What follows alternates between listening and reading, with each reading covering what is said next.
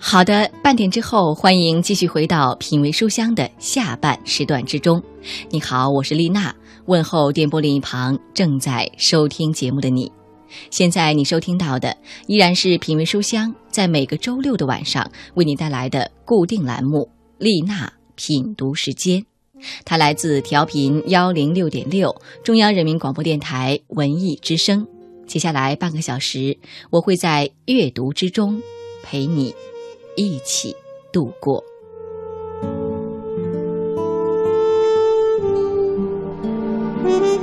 真的非常珍惜每周半个小时与你相会的时光。希望你也和我一样对节目有所期待，也希望能够在节目之余收到来自你的邮件，告诉我听节目的感受，也可以推荐一些你喜欢的作品给我。我的邮件地址是丽娜幺零六六。At 幺六三点 com，丽娜幺零六六 at 幺六三点 com，这一段我期待着能够收到来自你的消息。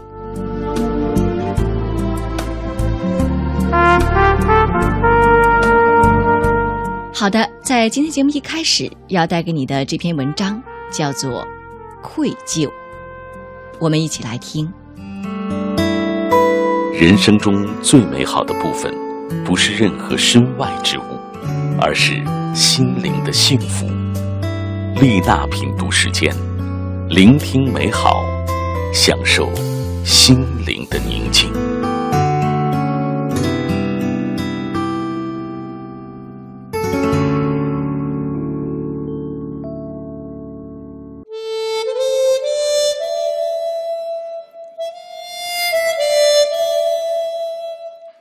雪在网上读到一则短文，最近在好友的聚餐会上，他娓娓的转述故事的内容。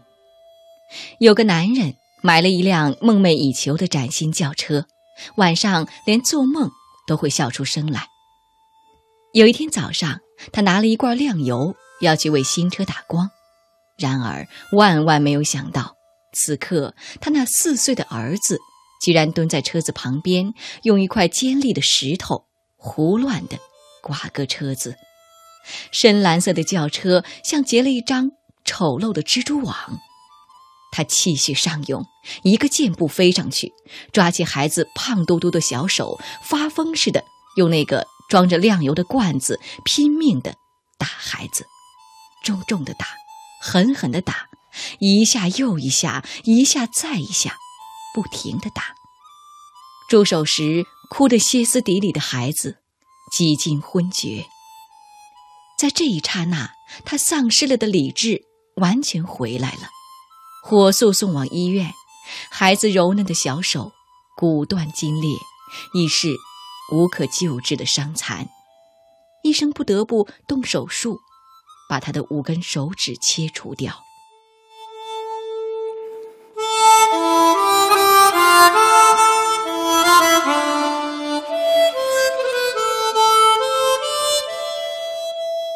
孩子苏醒之后，眼泪汪汪的问父亲：“爸爸，我的新手指什么时候才会再长出来呢？”这个问题好像一勺沸油，迎面向他泼来。那股钻心的痛使他恨不能一头撞墙，把头颅撞个稀烂。那种痛迅速蔓延，由皮肤渗透进肌肉，再由肌肉深深的。钻入骨髓，全身上上下下、内内外外，没有一寸是不痛的。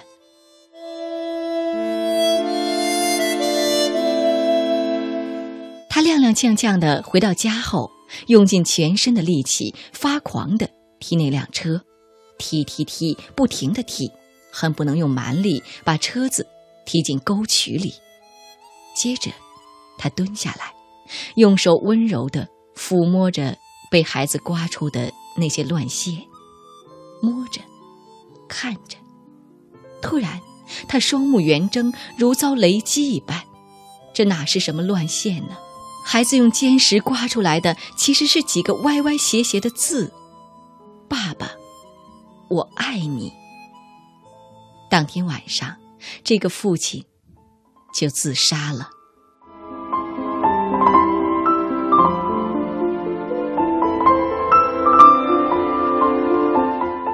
雪讲这个故事的时候潸然泪下，因为这唤醒了他的一份尘封已久的黑色记忆。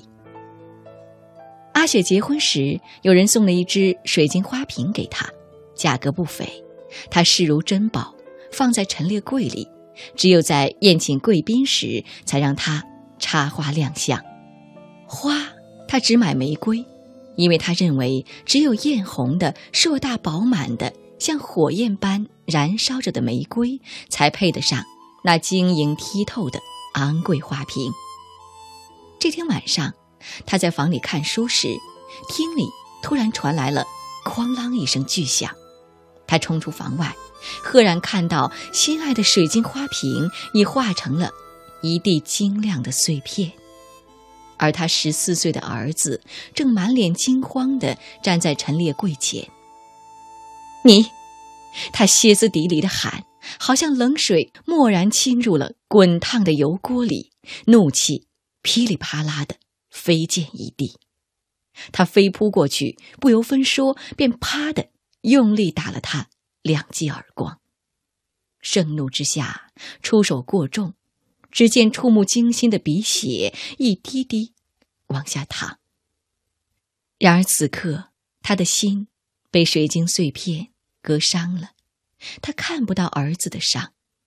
儿子捂着鼻子，带着哭腔说道：“妈妈，对不起。”说完，便快步走进了房间。他站在原地，恶狠狠地想：“无端端打碎我这么珍贵的收藏品，不打哪行啊！”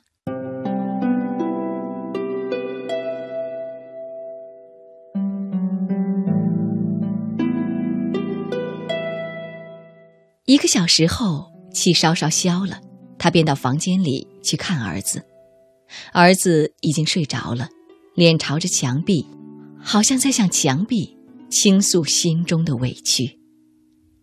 他静静地退出房间，然而就在这时，在儿子的书桌上，他瞥见了一样东西：一束花，艳红的、硕大饱满的，像火焰般。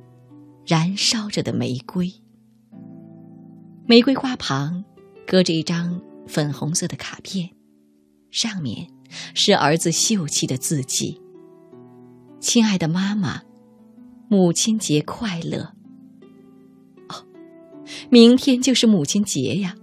他骤然明白了儿子为什么要拿那个水晶花瓶。他呆呆的站着，眼泪狂流。